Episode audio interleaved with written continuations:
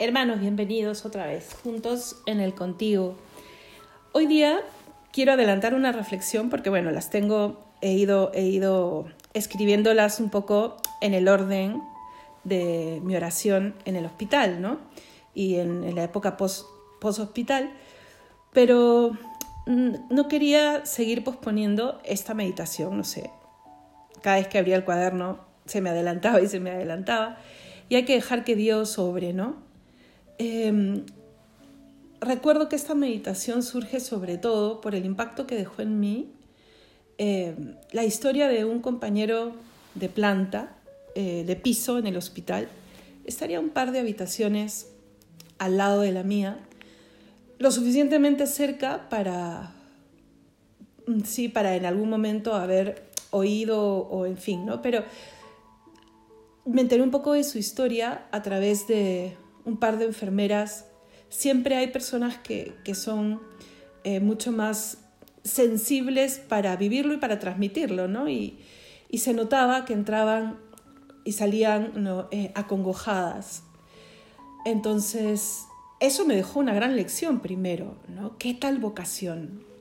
Y es una vocación muchas veces hasta maltratada, ¿no? No reconocida, no sé, yo creo que en la época de la pandemia se le reconoció muchísimo, pero luego vuelve a ser tan silencioso el, el, servicio, ¿no? En fin, una de ellas me decía inclusive ante la inminencia del fallecimiento de, de, esta persona, me decía, estas son las cosas que uno se lleva a casa, que no puede no llevarse, ¿no? Y claro, porque somos personas, ¿no? Eh, con corazón. Pero bueno, esta persona...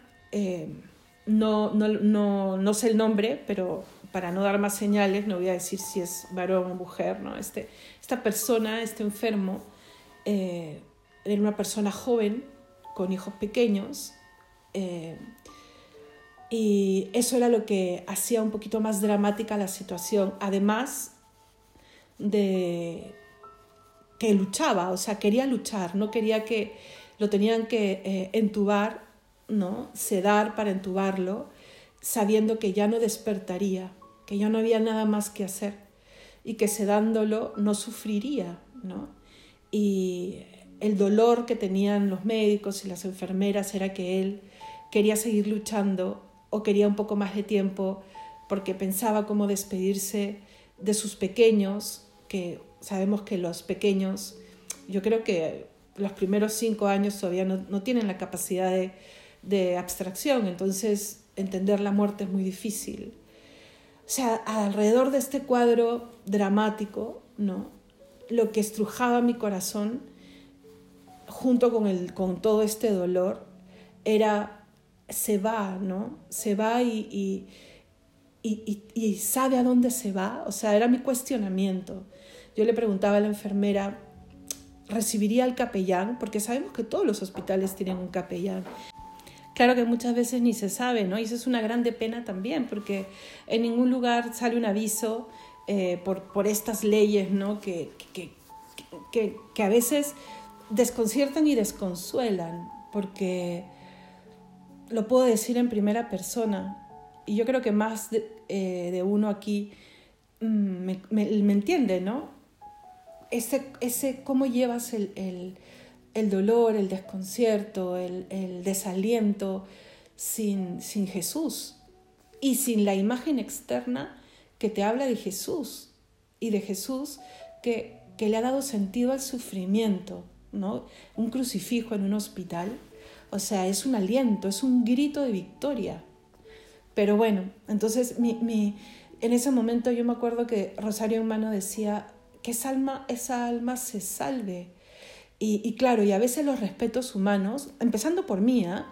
no, no, no nos hacen decir, dile, dile que llame un sacerdote, se está jugando la vida eterna. No, no supe más, eh, supe que, que, bueno, que falleció. Las enfermeras, una de ellas muy creyente, iba a ver con, con, con esa prudencia ¿no?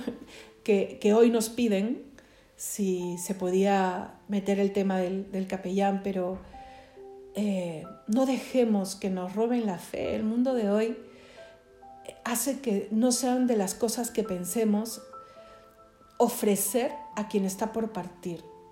Y no nos imaginamos las luchas que, se viven, ¿no? los pensamientos que, vienen a la mente, los arrepentimientos, eh, las metas que crees no haber alcanzado. Pero te olvidas, o, tal vez no te olvidas, pero no sabes cómo ni siquiera pensarlo o, vivirlo o recibirlo, que estás a punto de dar eh, cuentas de la meta para la que fuiste creado. ¿no? Estás a punto de estar frente al Redentor, que a lo largo de toda tu vida, de muchas maneras, te ha querido hacer ver que ha estado al lado tuyo y que te preguntará al respecto y que te juegas la vida eterna. Para mí fueron muy impresionantes esos dos días sobre todo, ¿no? Y cuando volteaba la mirada a mi ventana, a esa ventana a la derecha de mi cama, y miraba el cielo, decía, y así tantísimos, cada segundo, cada segundo, cada milésima de segundo, se salvan muchos, pero se pierden más. Mm, se entiende pues que Cristo haya querido incluso después de haber, que nos debería bastar su muerte en el Calvario y eh, eh, hace dos mil años y el que ese Calvario se repita todos los días en la misa para no olvidarlo.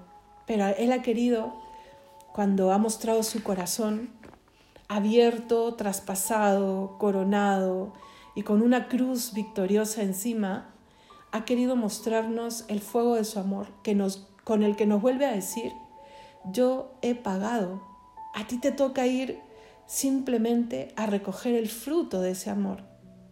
Y con mi fortaleza podrás vivir según ese amor.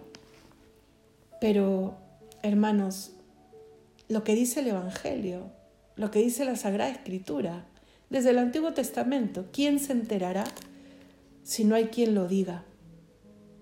Por eso también es importante que hoy nos cuestionemos sobre nuestra conciencia de cristianos y de apóstoles. Uy, cuántas cosas quisiera contarles aprendidas en el hospital, porque eh, ya en, la siguiente creo toca este, este gran testimonio de una de ellas, ¿no? Eh, porque las hay, los hay, esos apóstoles que, que nadie reconoce, ¿ah? pero uff, que tienen, tienen preparado una morada gigante en el cielo y una corona de esas grandísimas, ¿no? Eh, pero la idea es cuestionarte, ¿no? Y tú y yo somos conscientes. Sí, Dios va a vencer. Hoy día conversaba con un sacerdote y, y, pues sí, uno, uno, uno sufre por, por el sufrimiento de, de la gente, a veces Sí, se escucha mucho decir, ¿no? El mundo está así, la sociedad está así. Y sí, es cierto, el mal, el mal es legal ahora, está aceptado, mm, está normado, ¿no? Entonces eso hace que eh, se haga tibio todo, todo se haga tibio y sea más difícil, no solo la vida de virtud, no estoy hablando de vida de virtud, se hace más difícil el saber elegir entre lo bueno y lo malo, ¿no? cuando nuestro camino debe ser el, elegir entre lo bueno y lo mejor cada vez.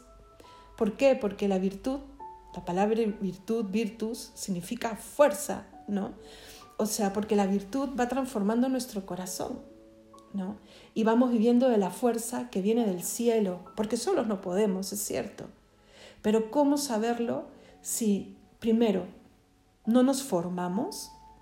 Porque hay que eh, informarse y formarse en los temas más importantes, que son estos, hermanos, los temas de cómo vivir bien, porque estamos caminando todos al encuentro con Dios. Yo no quiero ser fatalista, al contrario, quiero que sea un encuentro nuestro eh, de esperanza, ¿no? Porque alguien se ha puesto como camino, Cristo, porque alguien ya se subió a la cruz y pagó nuestras faltas, nuestra deuda, Cristo, porque alguien se queda como alimento para hacernos fuertes, para que podamos, porque sí, experimentamos el que, uy, pero no sabía, pero no podía, pero quería, pero me pasa, pero las tentaciones, eh, eh, la incredulidad, eh, el mal que, nos hace tibios. Eh, sí, y Jesús lo sabe porque ha caminado por esta vida. Y lo sabe porque sigue caminando contigo y conmigo al lado. Pero también sabe que podemos. Por eso nos dice, levantad la cabeza, se acerca vuestra liberación. Por eso nosotros decimos en la misa, anunciamos tu muerte, proclamamos tu resurrección. Ven Señor Jesús. Hay que interiorizarlo. Hay que decírnoslo a nosotros mismos. Estaremos en un momento, puede ser dentro de muy poco, puede ser dentro de 50 años, pero que son un abrir de ojos comparados con la eternidad que nos, que nos jugamos eh, según cómo vivimos. Todos compartimos ese final, hermanos. ¿Y por qué el mal? ¿Y por qué la enfermedad? ¿Y por qué? Son preguntas que también nos hacemos, que son normales porque hemos sido creados para la vida eterna. Entonces, hemos sido creados para la, felicidad plena, hemos sido creados para la belleza plena, para el amor pleno, para la verdad plena. Por eso hay reclamos en nuestro corazón. Pero tomemos el camino correcto eh, para responder a esos cuestionamientos.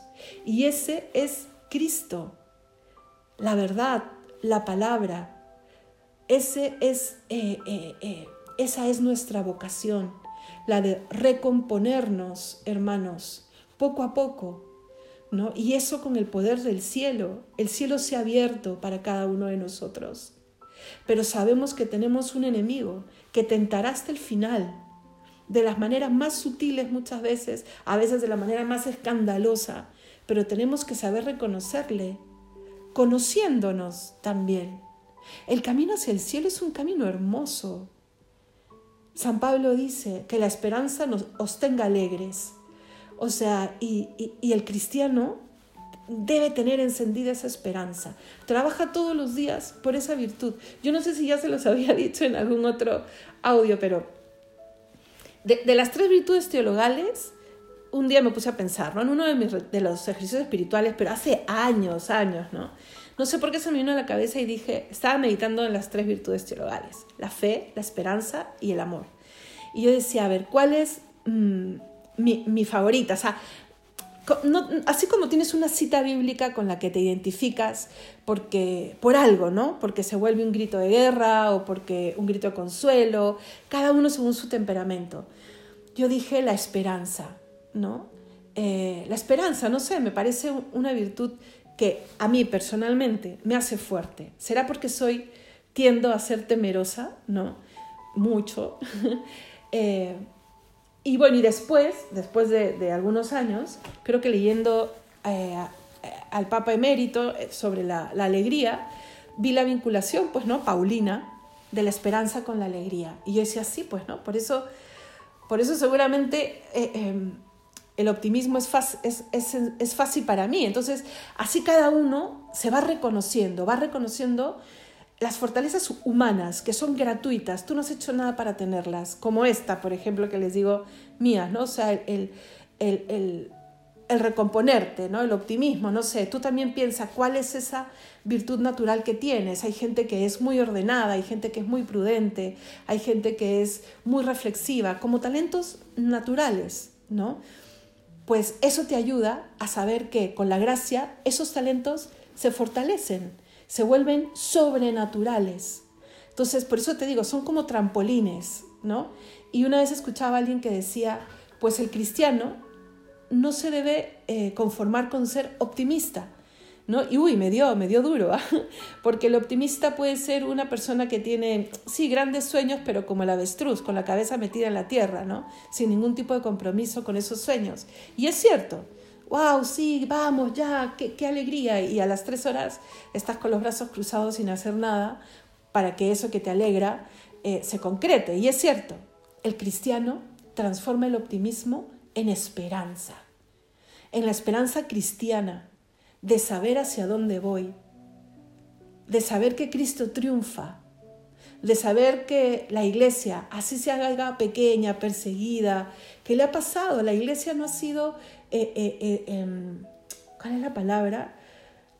Me lo dijo alguien hace poco, la iglesia no ha sido popular nunca. Bueno, tal vez en un tiempo de la historia, porque necesitó para instituirse, pero realmente lo dice la Sagrada Escritura, siempre marchará contracorriente, porque este no es el reino de Dios. Caminamos hacia el reino de los cielos. Mientras que caminamos, luchamos por una vida mejor. Luchamos por los que no tienen, tengan lo necesario para pensar en el cielo, no para hacer de esta vida el cielo, hermanos. El reino de Dios no es de este mundo. Caminamos y esa esperanza, se lo digo por propia experiencia, ejerce luego un poder de atracción maravilloso que te levanta, que le da sentido al sufrimiento, que, que, que le da sentido a la evangelización. No es sencillo, pero tampoco imposible si estamos con Él. Acuérdate, Él lo ha dicho, yo estoy contigo todos los días, todos los días. Él camina. Ahorita estás escuchando este audio porque Él está contigo. Nada es casualidad. Ustedes no saben cómo le pido al Señor con, con mis torpezas, porque son muchísimas. Uy, si se las contase, ¿no? Pero cómo le pido porque en cada momento en que estamos juntos, ustedes, Jesús y yo, eh, realmente sea la fuerza de su corazón la que nos transforme, porque creo que soy una de las más bendecidas cada vez que nos encontramos, pero que nos transforme en seguidores suyos, en que comprendamos el nombre de este, de, este programa, ¿no? que Él está con nosotros todos los días, de muchísimas maneras, y las maneras más portentosas, comulgando, confesándonos y orando. Las maneras más seguras de que Él obre. Así en la oración me esté costando este día un poco más, esté con sueño, con frío, con así en la misa no haya estado lo suficientemente concentrado, eh, así en la confesión todavía me olvide de algún pecado o sienta que me confieso siempre de lo mismo.